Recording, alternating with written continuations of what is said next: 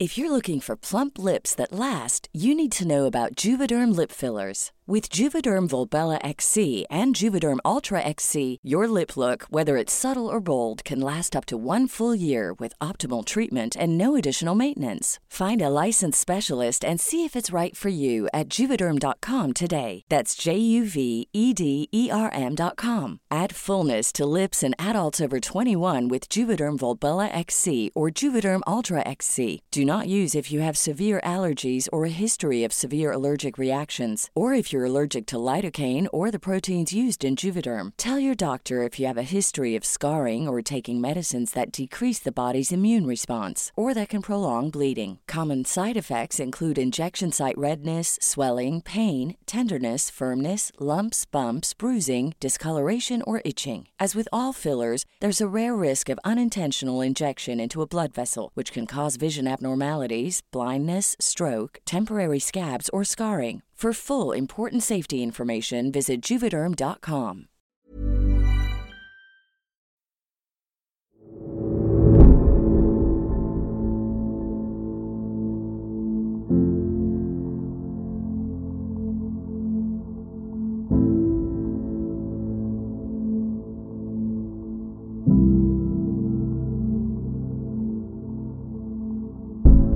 En el año 2008, un par de abuelos perdieron el rastro de su única nieta, Kaylee, preocupados por la vida entre antros y fiestas de su hija, que decía que la niña estaba a cargo de una niñera, optaron por contactar a las autoridades quienes hicieron confesar a la joven madre de todas sus mentiras sobre el paradero de la pequeña Kaylee.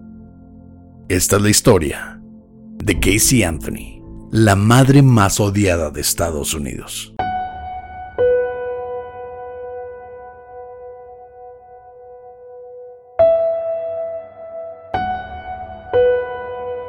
Estás escuchando Señales Podcast.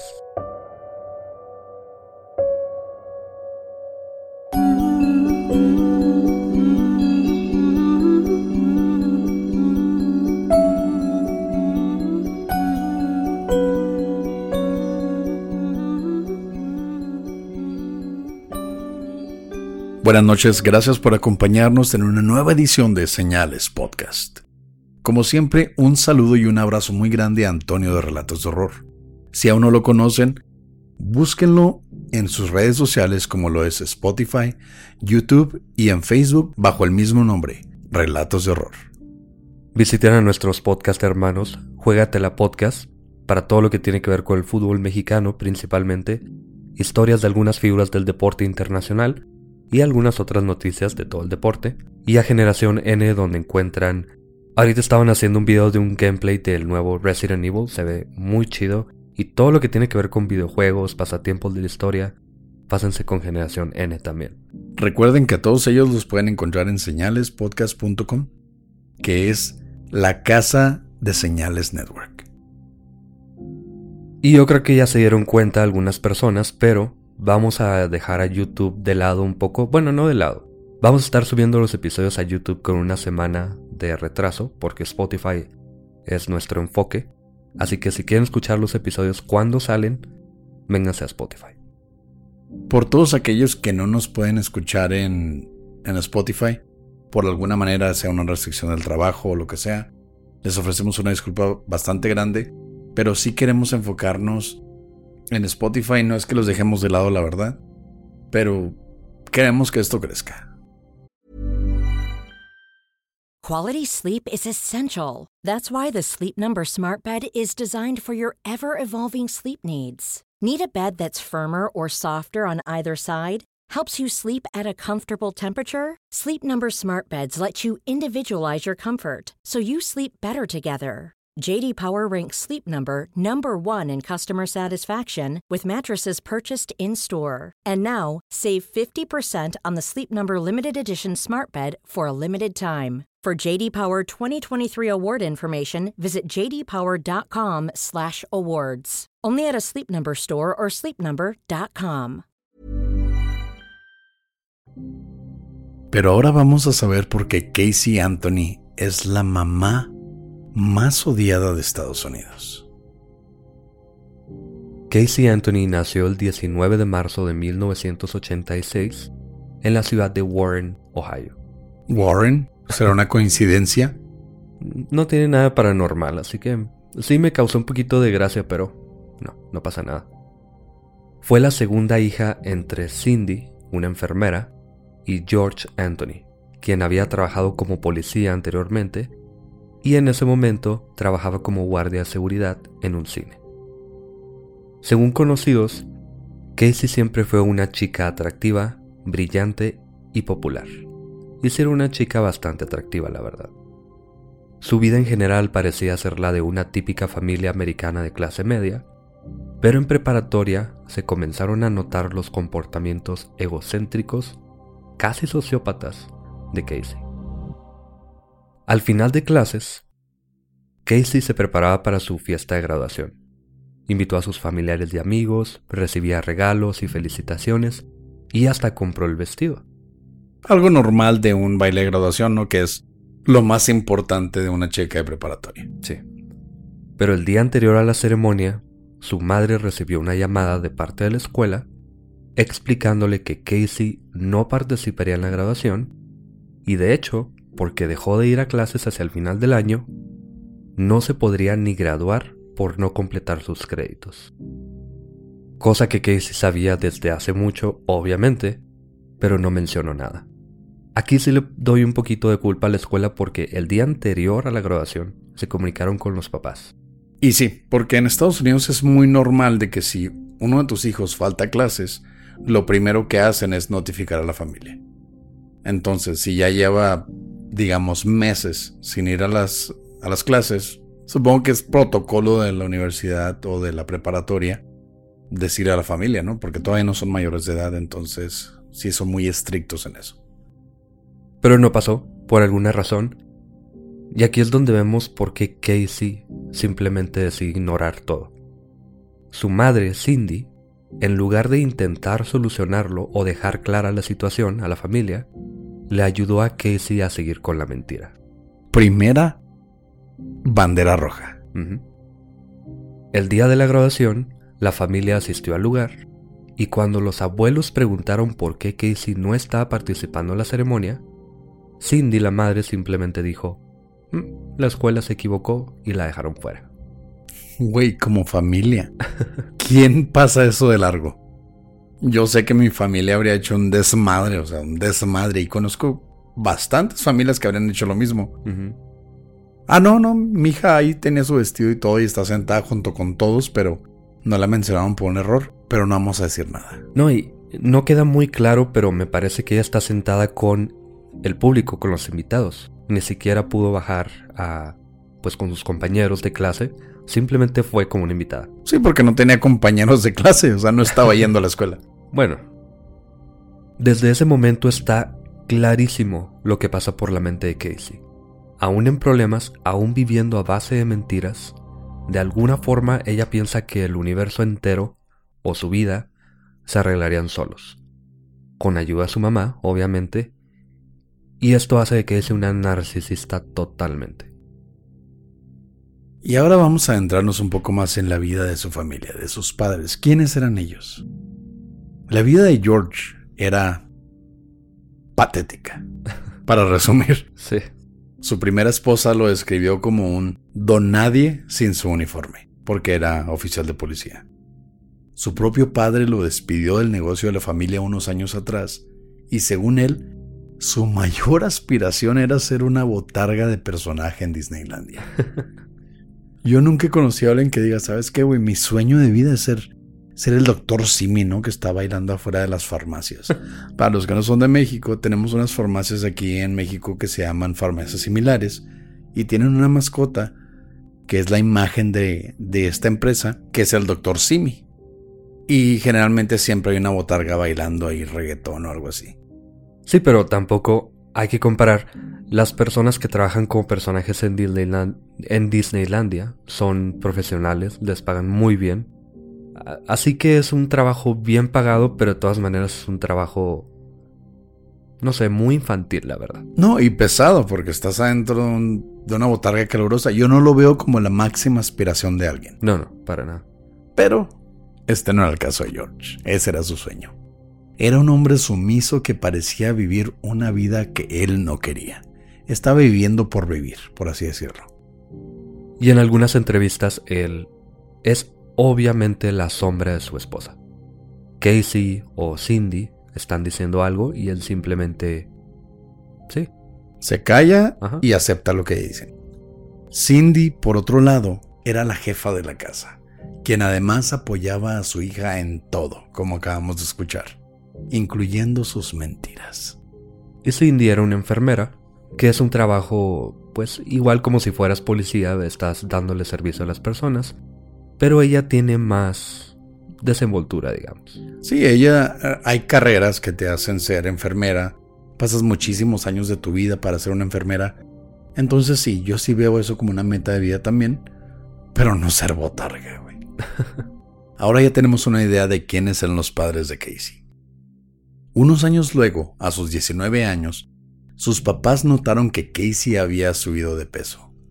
Le preguntaron si estaba embarazada, pero Casey insistió en que ni siquiera había tenido sexo en su vida. Era virgen, según ella. Se dice que en su séptimo mes de embarazo, la familia fue invitada a una fiesta en donde las personas comenzaron a felicitarla por su obvio embarazo. Todos sabemos lo que es subir de peso, sobre todo yo. Me ha tocado mucho. Y pues se nota, ¿no? Que te dicen, mi hijo, estás más embarnecido, mi hijo, estás más, más repuesto, ¿no? Sí, ahora un embarazo que te cambia todo el cuerpo, básicamente. Y sobre todo porque la panza es muy, muy peculiar. La del embarazo es súper peculiar cosa que tanto Casey como su madre negaron, diciendo que era retención de agua. no, mija, este, toma un chingo de agua y la retiene toda y todo se le va así como en forma de, de panza embarazada. Y tiene latido y, y tiene tanta agua le da muchísimas, muchísimas náuseas en la mañana. Y achaques y, y da pataditas el agua y todo el rollo. Pero como era de esperarse, al fin Casey aceptó que estaba embarazada. Ya mínimo. Ya, ya vas a tener al bebé. Básicamente teniendo al bebé está admitiendo que estaba embarazada. Sí, porque a los siete meses ya puedes tener un bebé. Sí, claro. Yo soy siete mesino, por ejemplo. No lo dudo. ¿Eso qué quiere decir? Exacto. Pero la identidad del padre hasta este día sigue siendo un misterio. Aunque tenemos algunos sospechosos porque obviamente le estaban preguntando quién es el padre. Y esto es la segunda bandera roja, pero muy gracioso. Yo digo que la, la segunda bandera roja era cuando ella dijo que no estaba embarazada. Ok. Que estaba embarazada y que su mamá le estaba tapando esa mentira. Mira, en vez de tantas barreras, vamos a cubrir esto con una manta roja porque todo el caso es increíblemente extraño, tonto. Es un montón de mentiras. Es una nota roja entonces. El primer sospechoso, decía Casey, se llamaba Eric Baker. Él, según ella, era un chico con el que se acostó una noche nada más, pero no mucho tiempo luego de decir este nombre, Casey le llamó a su mamá totalmente destrozada, diciéndole que Eric había muerto en un accidente de tráfico. Bien conveniente este pedo, ¿no? El papá del hijo que les había negado que iba a tener, o hija, que en este caso era una hija, sabes que te dije la semana pasada que se llama Eric Baker. Me acaban de decir que se murió en un accidente de tráfico. Este nombre ahorita sale un poquito a relucir, pero eso es el primero. Luego dijo, ¿sabes qué? Se me hace que fue Jesús Ortiz. Este es otra persona con quien salí y él sí se murió en un accidente de tráfico. Bien conveniente, ¿no?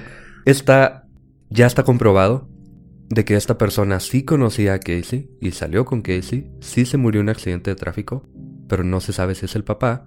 Nunca se hicieron pruebas de ADN ni para él ni para Eric. Se me hace que él, ni sabía que tenía un hijo en camino. Bueno, quién sabe si sea él, pero él ni cuenta, obviamente. Lo más raro, al parecer, es que una persona llamada Eric Baker sí murió en un accidente de tráfico, pero no sabemos si Eric y Casey siquiera se conocían.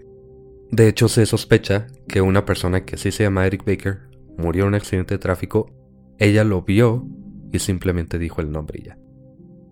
Bueno, como haya sido, ¿no? El 9 de agosto del 2005 nació Kaylee Anthony. Una amiga de Casey dijo que pensaba darla en adopción, pero su mamá la convenció de no hacerlo. Así que por los siguientes años, Casey y su hija Kaylee vivieron en casa de los abuelos. Mientras tanto, un antiguo novio y prometido de Casey, llamado Jesse Grunt, tomó el rol de papá. Y parece que Casey era una buena madre. Su hija la amaba, nunca mostró signos de abuso, nadie tenía permitido fumar cerca de Kaylee, todo parecía normal. Bueno, eso yo lo considero parte de ser una persona racional, ¿no? No dejar, no abusar de tu hijo. Bueno, pero estamos hablando de una sospechosa, para no decir mucho, así que tenemos que dejar en claro que simplemente parecía normal. Aunque Cindy, la abuela, era quien se hacía cargo de ella en la mayoría del tiempo. Sí, pues ella tenía que trabajar, o eso esperemos, o tenía que hacer algunas otras cosas, la mamá se hace cargo. Bueno, la abuela. Ahí es donde Casey, según sus propias palabras, empezó a trabajar para los Universal Studios en Florida, como organizadora de eventos. Muy parecido a lo que quería hacer el papá, fíjate. Hmm. Vamos a poner una banderilla ahí por si acaso. Luego llegó el día. El 16 de junio del 2008, con Kelly ya de casi tres años, Cindy esa mañana, la abuela, se despidió de todos y salió de la casa a las 7 de la mañana para ir a trabajar. Recordemos que ella era enfermera. George, el abuelo, dijo que a las 12.50 de la tarde o de mediodía, Casey y la niña salieron de casa cargando unas mochilas y para las dos y media él también se fue a trabajar. Desde ese momento y hasta las 7 de la tarde, algo pasó. Pero esta sería la última vez que los abuelos verían con vida a Kaylee Anthony. Hay diferentes versiones. Una es que Casey tenía meses diciéndole a sus amigos que sus padres se iban a divorciar pronto y le dejarían la casa, pero a mediados de junio ella y sus padres tuvieron una discusión sobre la crianza de Kaylee y ese día se fue de la casa.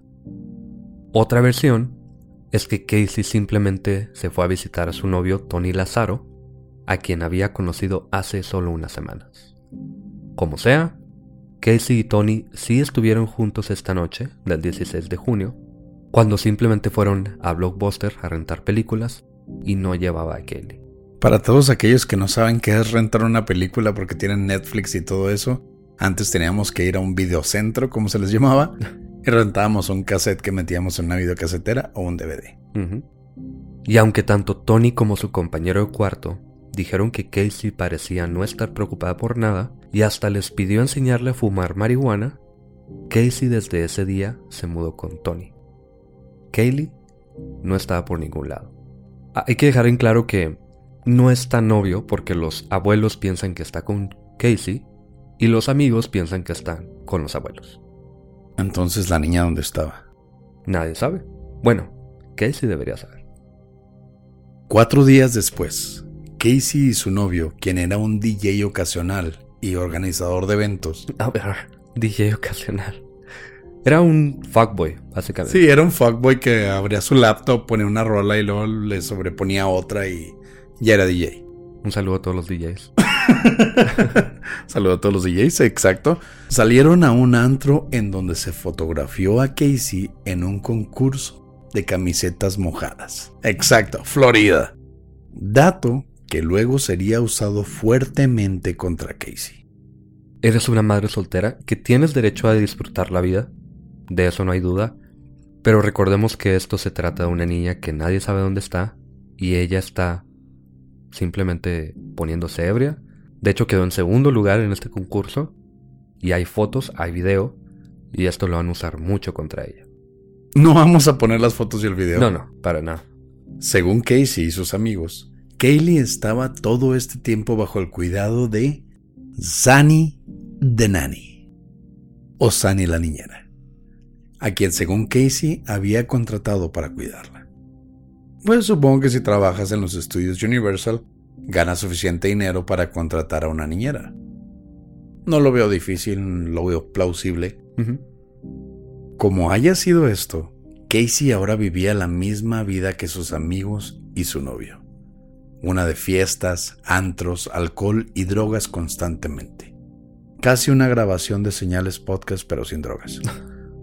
Ella era la única que tenía hijos hasta ahora.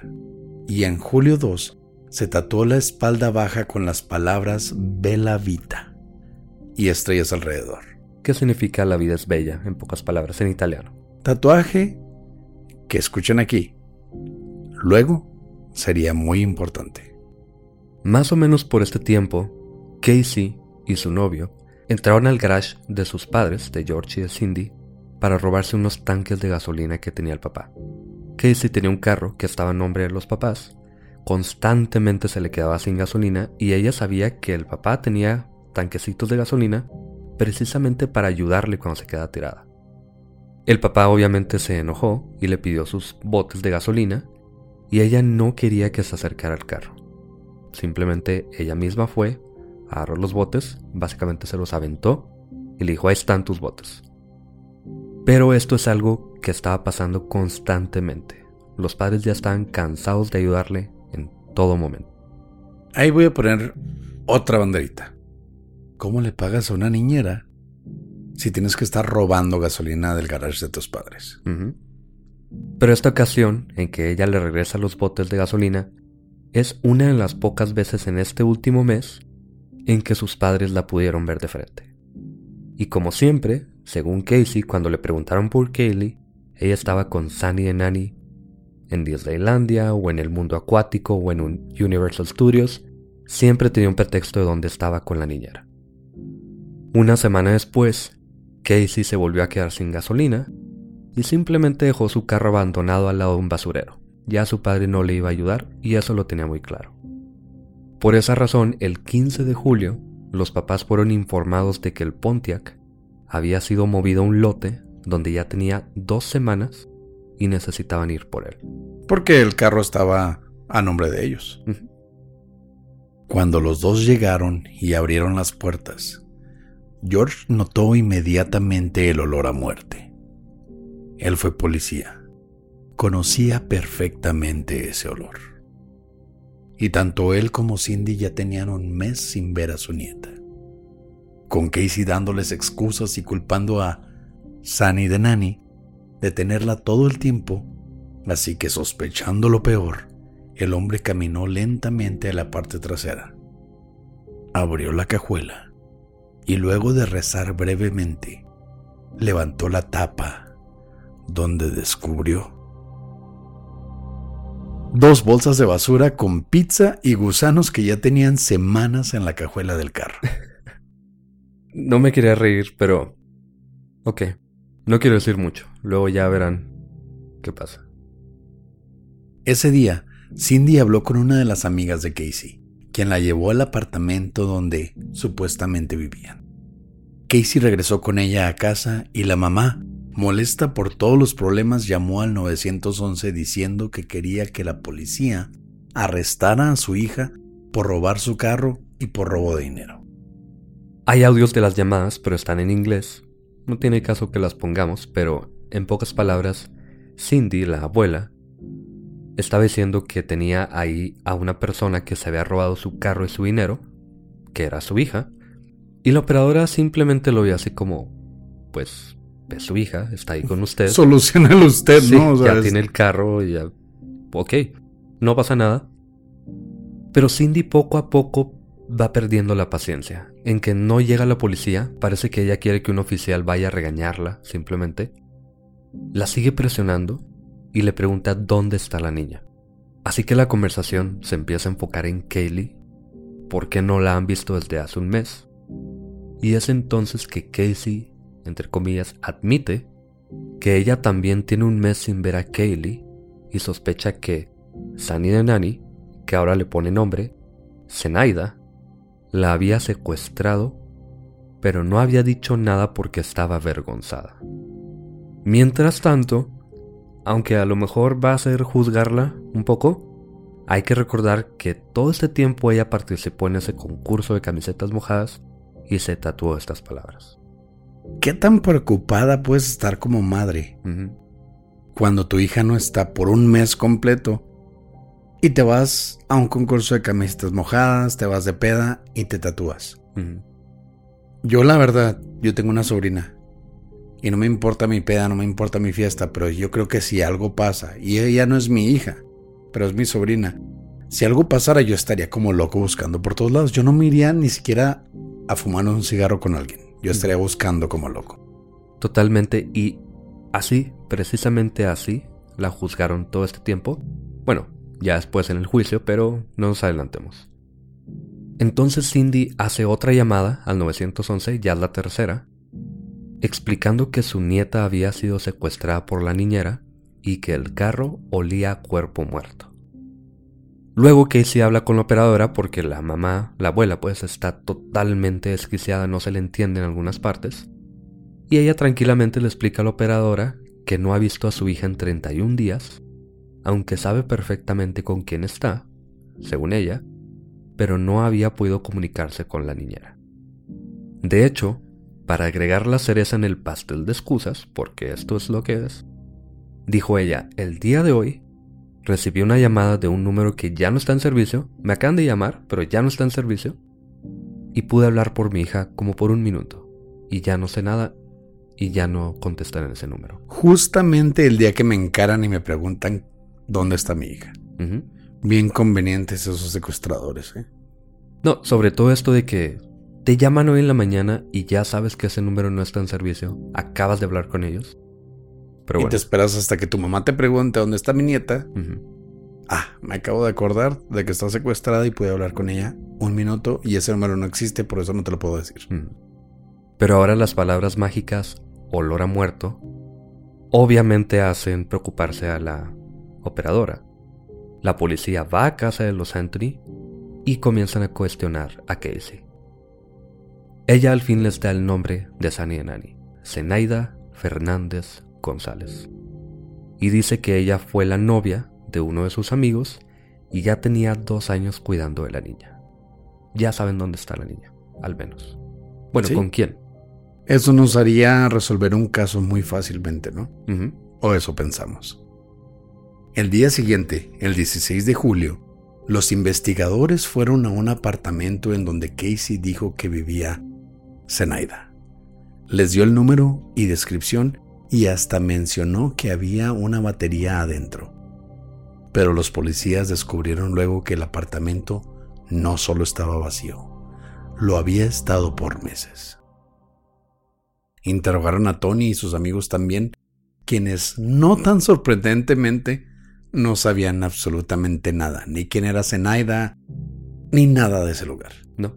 Yo creo que aquí es la bandera más roja, más grande. No, yo creo que la bandera roja es el olor a muerto. Sí.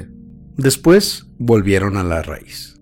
Cuestionaron a Casey de por qué nunca había mencionado o reportado a Kaylee como perdida. Y como es de esperarse, Casey dijo que sí, que sí había platicado de lo sucedido, pero con sus compañeros de trabajo en Universal Studios. Claro, si ya cuestionaron a personas que no saben absolutamente nada, ya nada más le queda decir es que es otro grupo de personas totalmente ajeno los que saben toda la historia. Sí me preocupaba, pero ellos no sabían nada. Bueno, vamos con esta versión. Así que los policías llevaron a Casey a su lugar de trabajo donde descubrieron que no tenían registro de ninguna Casey Anthony que trabajara o hubiese trabajado ahí. Lo que nadie sabía es que Casey llevaba una vida totalmente falsa. ¡Sorpresa! Por dos años enteros, Casey se iba de casa cinco días a la semana, ocho horas al día, a hacer quién sabe qué llegó al extremo de crear cuentas de correo electrónico falsas con las que se mandaba anuncios y asuntos de trabajo ella misma para mostrar a su familia. En una ocasión, tal vez por ser cuestionada, convenció a su mamá de acompañarla a una reunión por cuestiones de trabajo con su jefa. Pero esta supuesta jefa nunca llegó a la reunión. En pocas palabras, ella no tenía trabajo jamás había trabajado en Universal Studios, pero ella seguía con la mentira. Ella, como decimos, piensa que el mundo, el universo se va a acomodar y la va a salvar de alguna forma. Justo como pasó en su baile de graduación. Sí. En esta ocasión, Casey fue insistente, ya con los guardias de seguridad que decían no podemos dejarte entrar, y dijo Casey, ¿sabes qué? Se me olvidó mi identificación, por eso no me encuentran, por eso no traigo nada, llegó un supervisor y no querían dejarla pasar, pero estaban ahí los policías también. Y el supervisor como que pensó, bueno, esto es un caso de una niña desaparecida, probablemente muerta porque ya tiene un mes desaparecida. Simplemente los voy a dejar pasar, porque Casey decía que quería ir por su celular que se le había olvidado en el trabajo convenientemente, con una persona llamada supuestamente Julia. La dejan pasar, a los policías también, y Casey lleva a los dos policías por pasillos y más pasillos, supuestamente buscando su oficina, buscando a sus compañeros de trabajo. En el camino ve a personas que trabajan ahí, los saluda. Estas personas se quedan así de, ¿por qué me estás saludando? Sí, o sea, ¿quién chingados eres y por qué me estás diciendo hola? Sí. Sobre todo porque vienes con policías atrás de ti, ¿no? Y en el reporte de policía, los policías ponen que ella saludaba a estas personas y caminaba con una seguridad impresionante, como si conociera todo. Pero, no sorprendentemente, llegan al final de un pasillo, sin salida, y es cuando ella se voltea y simplemente dice, bueno, en realidad, no trabajo aquí. Yo sé que es una sorpresa grandísima para los que están escuchando esto. Ella no trabajaba en Universal Studios. ¿Mm? En ese momento, Casey es arrestada por tres cosas por obstaculizar una investigación, por mentirle a la policía y por la desaparición de su hija. De hecho, creo que después de eso fueron siete cargos completos. Sí, ya luego en el juicio, que va a ser el siguiente episodio, pero estos son los primeros tres cargos que le ponen. Y por los siguientes días pasan varias cosas que vamos a resumir en algunos hechos nada más, pero esto es lo que sabemos antes del juicio, que el juicio es un show totalmente, pero esto es lo que sabemos. Primero que nada, un perro detector de cadáveres que se llama Garys o Garis. Mira qué bonito, el nombre del perro ponen todo el rollo. sí. Estuvo tan, tan investigado este caso que sabemos el nombre del perro. Tenemos que saberlo, obviamente. Y fueron dos, pero este es el primero. Este perro señala a la cajuela del carro. Parece que no es la pizza, parece que huele a un cuerpo en descomposición, pero no hay cuerpo, eso hay que recordarlo. Y otro perro llamado Huesos, él camina al jardín de la casa de los Anthony y señala algo, aunque unos días después extrañamente ya no encontró nada en el patio. Qué raro, ¿eh? Después de esto, los investigadores encontraron una mancha en la tela de la cajuela, sospechosamente del tamaño de un niño pequeño. Ahí se me hace circunstancial, porque cualquier mancha puede ser del tamaño de un niño. A mí me parece. Pero si estás buscando un niño. Pues sí. Aunque pudo haber sido la basura. Como tú dices, cualquier cosa deja este tipo de mancha.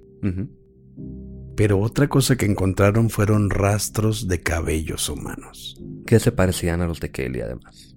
Eso me, me pone la sangre fría, güey. me, me, me hace helar la sangre. Luego, Cindy, la abuela, y esto es lo que me hace encabronar a mí. De verdad, me molestó tanto cuando supe esto. Pero ella ahora cambió su versión. Cuando le llama a la policía, ella dice que olía a un cuerpo muerto, el carro.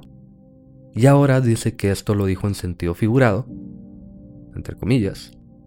Y que cuando dijo eso de que olía a un cuerpo muerto, en realidad quiso decir, huele a basura y a pizza. Bien entrenada, ¿no? Extrañamente, ahora coinciden su historia y la de su hija. Odio a Cindy. Desde eso también. Estoy igual de enojado. ¿Cómo puedes desviar toda la atención al dónde está tu nieta nada más por ayudar a la mitómana de tu hija? Aquí es el momento en el que, según tú, defiendo a las personas, pero si ya no está tu nieta, y yo estoy seguro de que ellos pensaban que estaba muerta. No creo que pensaran que estuviera con la niñera. Si ya perdiste a tu nieta, al menos no perder a tu hija sería lo menos peor que pudiera pasar. Pero sí también creo que ellos sospechaban de Casey de todos modos. Mm, yo no tengo hijos. Pero por más que quieras a tu hijo o hija, Si sabes que es cómplice de un asesinato o de un posible asesinato, porque no estás 100% seguro, pero todo apunta a esto, Ajá. yo la verdad sí lo entregaría. Con el paso del tiempo vamos a llevar algunos casos en los que los padres reaccionan de maneras muy diferentes. Sí la puedo ver actuando así, de todos modos. Pero eso no es todo. Más importante aún, la policía encontró a la famosísima Sani de Nani, a Zenaida. Ok, ya encontramos a la niña, porque la niña está con Zenaida, según Casey. Sí.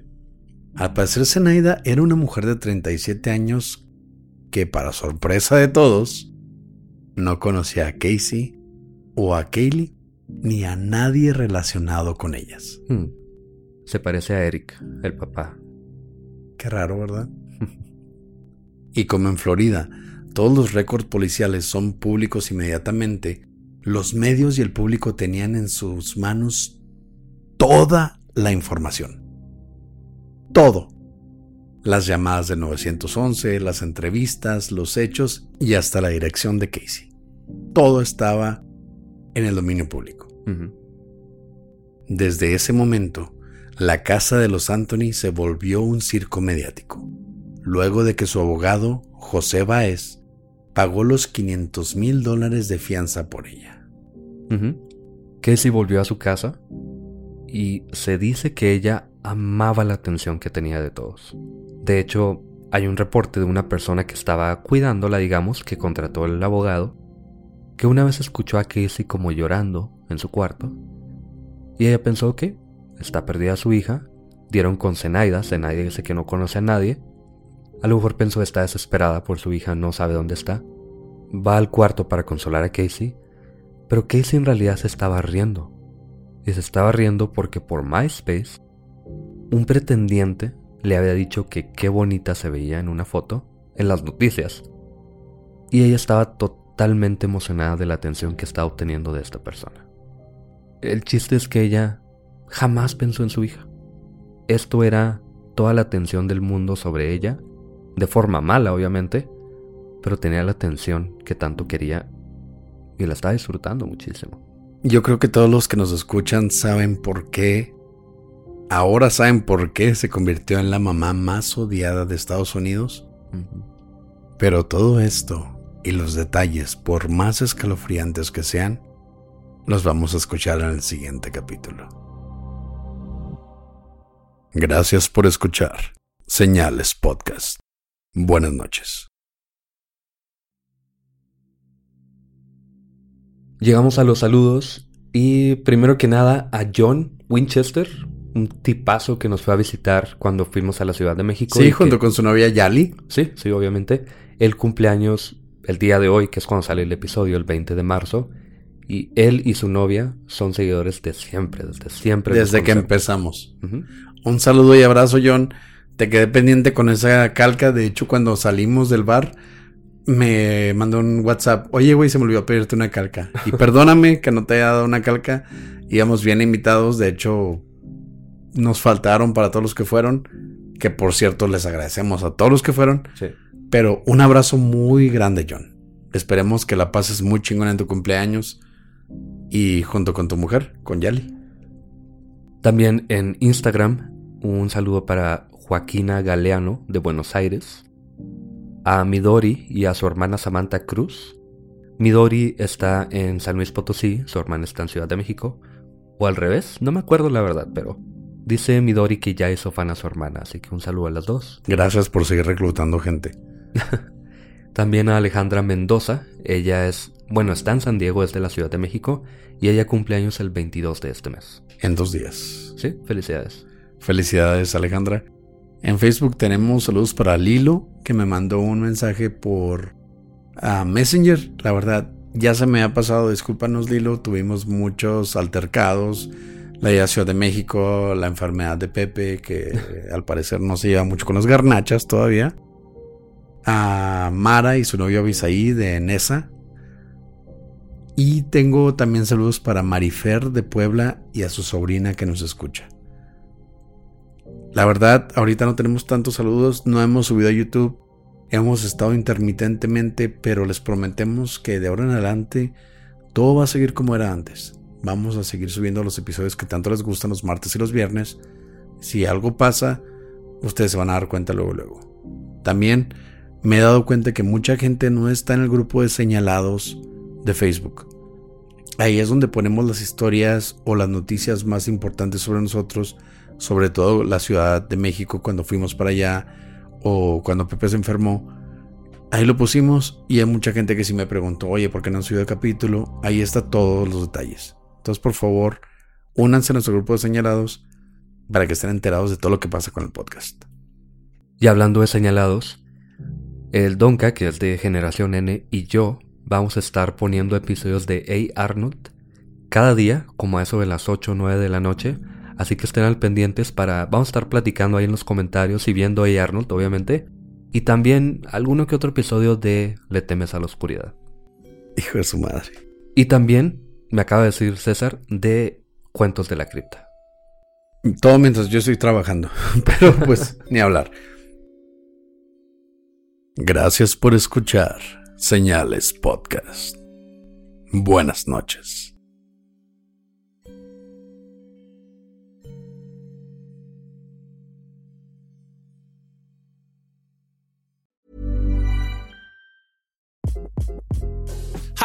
This is Craig Robinson from Ways to Win, and support for this podcast comes from Invesco QQQ, the official ETF of the NCAA. The future isn't scary, not realizing its potential, however, could be. Just like on the recruiting trail, I've seen potential come in many forms as a coach. Learn more at Invesco.com slash QQQ. Let's rethink possibility. Invesco Distributors, Inc.